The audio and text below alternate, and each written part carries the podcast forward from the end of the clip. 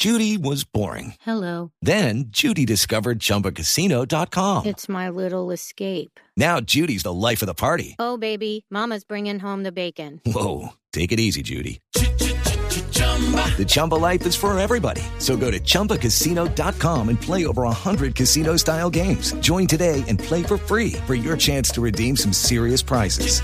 chumba ChumbaCasino.com. No purchase necessary. Void where prohibited by law. 18 plus terms and conditions apply. See website for details. Paola Ochoa es periodista. Está en Mañanas Blue. 6 de la mañana, 26 minutos, y finalmente pasó a plenarias de Senado y Cámara la reforma tributaria, luego de un día, de una jornada llena de tumbos y sobresaltos en las comisiones económicas conjuntas, en donde finalmente se aprobó en primer debate la reforma.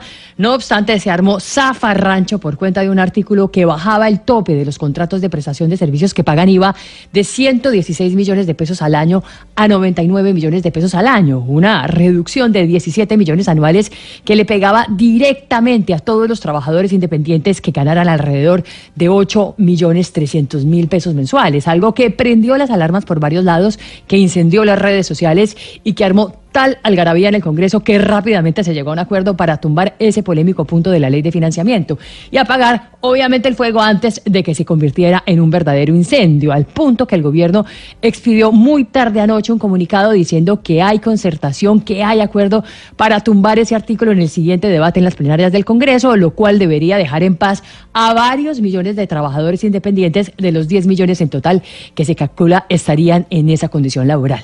Pero más allá de eso, también se votaron otros puntos de la reforma tributaria, como por ejemplo, quedó aprobado el impuesto plurifásico a cervezas y gaseosas, ante lo cual deberán pagar IVA del 19% al comienzo, a la mitad y al final de la cadena de producción, lo cual podría traer un encarecimiento en el precio al consumidor final, que en el caso de la cerveza podría estar alrededor del 10 al 15%. No obstante, le deja al gobierno un recaudo adicional de casi un billón de pesos, algo con lo que no contaba hasta el momento. También ayer se cayó el impuesto a las motos de bajo cilindraje, un impuesto de 8% para las motos de menos de 200 centímetros cúbicos, que quedó eliminado de tajo de la reforma, lo que era obvio dado el enorme lobby y los enormes intereses económicos detrás de ese negocio y que deja abierto un boquete de 400 mil millones de pesos que ahora tendrán que llenarse por algún lado en las plenarias de Cámara y Senado.